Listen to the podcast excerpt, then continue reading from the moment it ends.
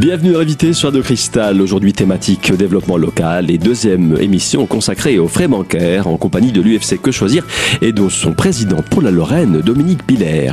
Dominique, on en parlait lors de la précédente émission consacrée au même sujet des frais bancaires. Quand le défaut de provision s'avère, eh bien toute la procédure, malheureusement, toute la procédure bancaire s'enclenche, c'est-à-dire euh, toute une cascade de frais. Mais on a quand même le droit de savoir qu'est-ce qu'il y a dans ces frais. Alors, qu'est-ce qu'il y a dans ces frais Lorsqu'on dit les frais euh, que l'on paye, alors euh, ce sont les frais engendrés par l'obligation d'information préalable du titulaire pour défaut de provision dès qu'un incident de paiement est constitué, c'est-à-dire les frais euh, de traitement pour signaler cet incident et la facturation de l'envoi d'une lettre d'injonction ou de rejet de chèque ou de commission d'incident. Quand tu parles de frais de traitement, c'est un peu abusif parce que tout est automatisé. Hein. Mais bon, ça, c'est là, ils ont repris les traditions, c'est plutôt ça. Hein. Voilà, le, le ben, c'est c'est c'est ce qui est défini. Oui, euh, sûr. On peut bien sûr en discuter largement. C'est ouvert à débat tout ça. Hein. Oui, oui, c'est ouvert à débat. Tout à fait. On va parler un peu maintenant d'un d'un terme un peu barbare. Qu'est-ce que la commission d'intervention? Est-ce que c'est c'est pas une commission avec des gens C'est vraiment financier, c'est financier. Donc la commission d'intervention, d'intervention ou frais de forçage, ça dépend de l'appellation qui est donnée. C'est plus, c'est plus, c'est plus parlant frais de forçage, je crois. Oui, mais enfin c'est méchant. C'est euh, méchant. Je crois mais c'est maintenant, ça a disparu ça. Hein. Oui, oui, c'est commission d'intervention. ça passe mieux. Alors. Euh, c'est quoi la, la commission d'intervention? Eh ben c'est euh, les agios et, les frais qui sont euh, dus lorsqu'on a euh, un découvert qui n'était pas autorisé. Et donc tout ça, la, gestion de ce traitement euh, s'appelle frais commission d'intervention ou frais de forçage. Tout ça, c'est parce que le, le, compte est en situation d'irrégularité de fonctionnement pour insuffisance de provision en règle générale. Donc ce sont ces frais-là qui regroupent les agios et liés au découvert et les frais et tout, ça là-dedans. Tout rentre là-dedans, c'est la commission d'intervention. Peut-être au niveau comptable pour les banques aussi, c'est un poste, c'est peut-être un poste de, comptabilité, ça. Oui, ça, je, honnêtement, je, je sais pas. Alors par contre, tous ces frais-là, tout ce qu'on vient de dire là, se retrouve sur le petit dépliant que chaque euh, client doit recevoir, soit en fin d'année, soit en début d'année suivante, et qui reprend les dix opérations les plus courantes qui ont été, alors ça, grâce à la pression, et on peut dire de l'UFC que choisir. Euh, donc sur chaque euh, petit dépliant se retrouvent les 10 opérations les plus courantes qui ont toutes le même nom dans toutes les banques parce qu'avant chaque banque donnait son interprétation et tout ça a été noyé au milieu du dépliant ce qui fait qu'on s'y retrouvait plus et donc en première page ces 10 opérations vous permettent d'avoir une vue d'ensemble de ce que va de ce que va coûter la gestion de votre compte en fonction des incidents ou pas. Et donc c'est très important aussi ça euh, lorsqu'on veut éventuellement changer de banque, parce qu'il suffit d'aller dans une autre banque, prendre le, dépliant qui est gratuit et mis à disposition, et puis de pouvoir comparer les frais pour se dire où je vais. Malheureusement, on s'aperçoit que la tendance est plutôt à l'alignement vers le haut, hein, et euh, la banque postale qui jusqu'à présent était très intéressante, ben, commence à augmenter de façon de façon euh, importante. Euh, pour s'aligner sur les autres euh, sur les autres banques. On parle du dépliant, euh, Dominique, mais bon, parfois on n'y pense pas, on le range dans un coin, on va pas prendre la peine non plus de, de, de l'étudier dans le détail. C'est malheureusement quand ça arrive qu'on se pose la question. Hein. Voilà, c'est ça. Il, est un peu trop tard. Euh, Parce qu'on se dit ça, ça me concernera pas, et puis ça arrive vite quand même. Hein, oui, mais il peut y avoir un tas de choses dedans qui, qui peuvent vous tirer, attirer votre attention et vous dire ah ben oui, je l'avais pas vu, il faudrait peut-être que je fasse attention. C'est un peu les modalités de votre contrat bancaire finalement. Absolument. Ça, mais ça oui, tout ça. Oui, tout à fait. C'est générique, mais ça, ça s'applique. Ça, ça s'applique. Enfin, c'est toujours intéressant, aussi intéressant que de consulter son compte régulièrement. Ah ça, pour voir, ça on, ne le dira jamais assez. Pour voir où on en est. On le dira jamais assez. Maintenant, enfin, avec tous les moyens dont on dispose, technologiques, Internet, etc., les tableurs, l'informatique, euh, on n'a aucune excuse, euh, même si évidemment il y a encore une fracture numérique qui fait que certains n'ont pas accès totalement À, voilà, tout à, fait. à, ces, à ces outils, malheureusement. Dominique, donc on le dira jamais assez, hein, dans tous les cas, euh, vous êtes client d'une banque, ce qui signifie que euh, dans un cas, enfin dans, dans, dans, une situation particulière, vous avez toujours moyen de négocier, vous avez toujours moyen de, de prendre la parole et ne pas subir la situation. Oui, on a toujours moyen de prendre la parole, de, de négocier avec de ne pas subir la situation et puis de trouver une solution à votre à votre problème euh, avec votre conseiller. Voilà et surtout ne pas la laisser traîner. Non, il faut pas la laisser traîner. Et dès qu'on a un souci de paiement, il vaut mieux contacter sa banque pour expliquer ce qui se passe, plutôt que d'attendre que vous ayez des frais à payer.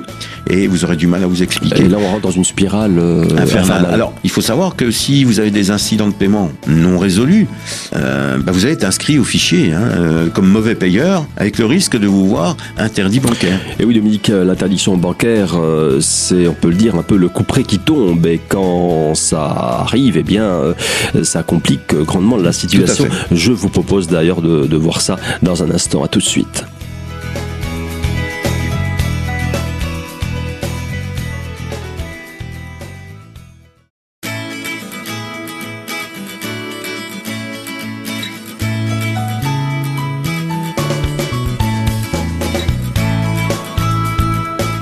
Deuxième partie de l'invité sur Radio Cristal et deuxième émission d'ailleurs consacrée aux frais bancaires en compagnie de Dominique Piller, président de l'UFC Que Choisir Lorraine. Alors Dominique, euh, interdiction bancaire, eh bien ça veut dire non seulement qu'il faut régulariser bien sûr dès que possible sa situation, mais en plus, et c'est plus compliqué, eh bien le compte est bloqué. C'est-à-dire que vous vous retrouvez interdit bancaire au niveau de la Banque de France. C'est bien ça? Voilà. Donc ça n'arrange rien, euh, passez-moi l'expression, mais ça peut vous enfoncer encore. Et donc, euh, lorsque vous résolvez, résolvez pas votre incident de paiement, vous allez avoir votre inscription dans les fichiers de la banque, au fichier central d'échecs, ce qu'on appelle le FCC, et au fichier national chèques irréguliers en cas de chèque sans provision. Alors, une fois que vous êtes inscrit, vous ne, pouvez plus, vous ne pouvez plus avoir de, de chéquier ou autre. D'accord, mais le chéquier, c'est systématique ben, ça dépend. Il faut renégocier avec la banque. Et, euh, oui, et donc euh, on, vous n'avez plus de plus du tout de moyens de paiement ou à, renégocier le euh, le minimum euh, le ah le service bancaire de base, voilà. Après, il faut renégocier le service bancaire de base. Petite question, quel est le, le plafond, enfin, quel est le niveau qui déclenche le... Est-ce qu'il est quantifiable? Non, non, non, c'est n'importe quel niveau. C'est la banque qui... C'est la banque qui décide, c'est votre conseiller. C'est pour ça qu'il vaut mieux toujours aller discuter avec lui euh, pour voir comment on peut faire. Alors par contre, quand vous avez réglé la situation, vous devez être sorti des fichiers d'interdiction. L'inscription au registre, au, fiche, fameux fichier FCC, dure plusieurs années. Dure, oui, en moyenne. Cinq ans. Cinq ans. oui, il faut savoir ça. Mmh, mmh, cinq ans. Bon, après, c'est à négocier une fois que vous avez réglé vos, toutes vos dettes. C'est la banque qui vous désinscrit, qui fait la, la, démarche inverse C'est le, le, la banque qui doit normalement écrire pour vous désinscrire. D'accord. Et si elle ne le fait pas, il faut leur rappeler. Mmh. Et euh, c'est eux qui font l'inscription, donc c'est oui, à eux de, de, de, vous désinscrire une fois que vous avez réglé la. Dominique, tous ceux dont on vient de parler euh, peut trouver également son origine dans euh, la, la contraction d'un crédit. Hein. Oui, tout à fait, tout à fait. Alors, euh, pas des, euh, on va pas dire des crédits affectés ou des choses comme ça qui sont programmés et bien réguliers, mais un crédit qui est un peu. Euh, oui, mais si on est si on est on est en défaut de paiement d'un crédit, ça peut arriver tout à aussi. Ça, Mais c'est surtout, c'est souvent le crédit renouvelable qui nous qui nous pose. Alors qu'est-ce que c'est justement le crédit renouvelable Voilà, justement parce qu'on sait pas très bien comment on règle. C'est le crédit revolving, non On l'appelle comme ça, non Alors l'ancien revolving, maintenant c'est le crédit renouvelable. C'est un piège. Voilà, et donc et ce crédit renouvelable, ben il est la cause aussi de nombreux surendettements. Oui, c'est un, gros piège. Alors c'est quoi un crédit renouvelable? Ben, un crédit renouvelable, c'est une banque ou une société de, crédit qui met à votre disposition une somme d'argent que vous pouvez utiliser intégralement ou en partie pour effectuer des achats en une ou plusieurs fois. Donc c'est tout bête dans, dans sa définition. Des, des biens de consommation. C'est n'importe. Ah d'accord. C'est pas, pas seulement un crédit à la consommation. c'est un crédit à la consommation. On fait ce qu'on veut après. Euh, par contre, il ne doit pas dépasser un maximum autorisé. Hein. Euh, donc le crédit, alors il faut faire très attention. Le crédit disponible, donc c'est le montant que vous avez négocié, avec toujours un taux d'intérêt hein, euh, de X qui ne doit pas atteindre le taux d'usure, mais qui est toujours très proche, 17, 18, 19%. Hein. Donc ce crédit disponible est reconstitué au fur et à mesure de vos remboursements dans la limite du montant maximum qu'on vous a autorisé. Donc vous, vous récupérez toujours l'argent. Et c'est ça le piège. Voilà. Alors vous ne remboursez des intérêts que sur la somme que vous avez empruntée effectivement et non sur le crédit disponible. Il, se reconstitue à chaque fois. Donc vous avez toujours un, crédit qui court. Et alors par contre maintenant chaque échéance doit comprendre un remboursement minimal du capital emprunté, ce qui n'était pas le cas avant. Avant on remboursait des intérêts, des intérêts et le capital était toujours là. C'est un puissant fond finalement. Sans fond, sans frein, sans fond, sans fin. Euh, voilà et c'est ça qui est dangereux. C'est ça qui est dangereux. Hum, il, se, il se reconstitue au fur et à mesure. Eh ben oui, c'est oui. Donc si vous payez des intérêts sur un, achat de, je dis n'importe quoi, de 100 euros, c'est pas beaucoup. Quand vous voyez ça, vous dites oh bah c'est pas beaucoup, j'ai pas payé beaucoup. Oui, vous avez toujours votre crédit, qui est, votre ligne de crédit qui est ouverte et qui coûte. Alors là, c'est ce qu'on appelle la, la, la, durée du crédit renouvelable. Hein. Alors, la durée du contrat, du contrat de crédit renouvelable est de un an reconductible. Et oui, Dominique, le crédit renouvelable, il faut le dire, c'est encore un piège dont d'ailleurs il faut mettre en avant les, dangers et on est là pour ça. Bien entendu, je vous propose d'ailleurs de poursuivre ça dans un instant. À tout de suite.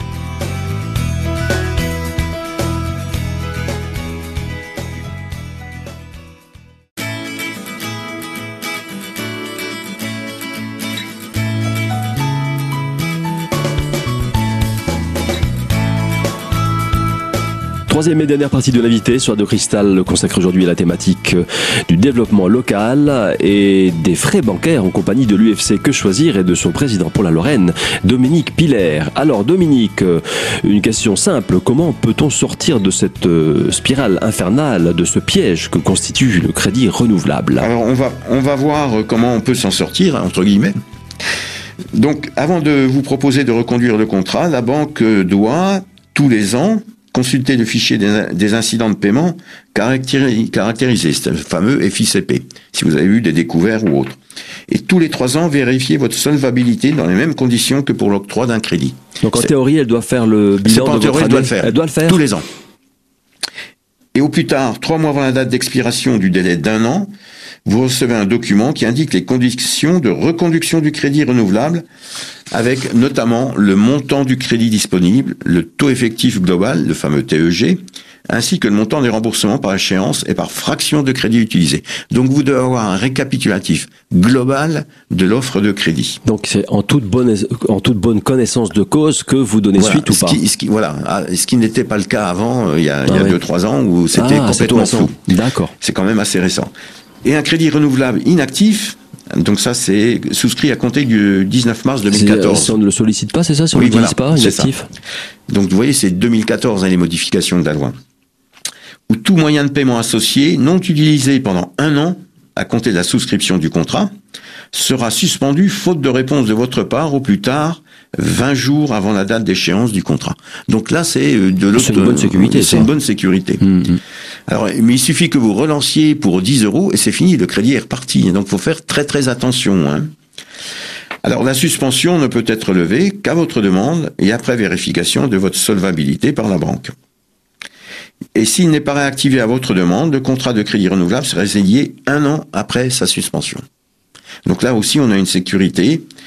Et donc pour les contrats, alors bon, c'est dans les dates d'application, on va pas rentrer dans le détail. Il y, a quand même des garde-fous, il faut le dire. Euh, il y a des garde-fous maintenant plus euh, importants qu'avant. Le client n'est pas n'est pas laissé à à, à l'abandon. non non. Après, à lui de faire attention, c'est toujours la même, bah, la même chose. Hein, on voit un courrier, on le, on le, survole et puis on le classe. Voilà, il faut lire ces courriers, eh surtout les courriers de crédit renouvelable, les courriers de la banque. Il faut les lire pour voir où on en est. Alors, on peut parler aussi du remboursement, puisque vous avez le droit de rembourser le crédit renouvelable. Par, anticipation Oui, et de quelle manière? Alors, le relevé mensuel de compte de crédit renouvelable indique l'estimation du nombre de mensualités restant dues pour le remboursement intégral du montant emprunté. Donc vous avez le relevé de compte qui vous dit combien il vous reste euh, si vous voulez euh, solder votre compte. Donc chaque échéance de remboursement comprend un amortissement minimum du capital restant dû. Comme c'est prévu par la loi, il doit toujours y avoir un bout de capital qui est remboursé et non pas seulement des intérêts.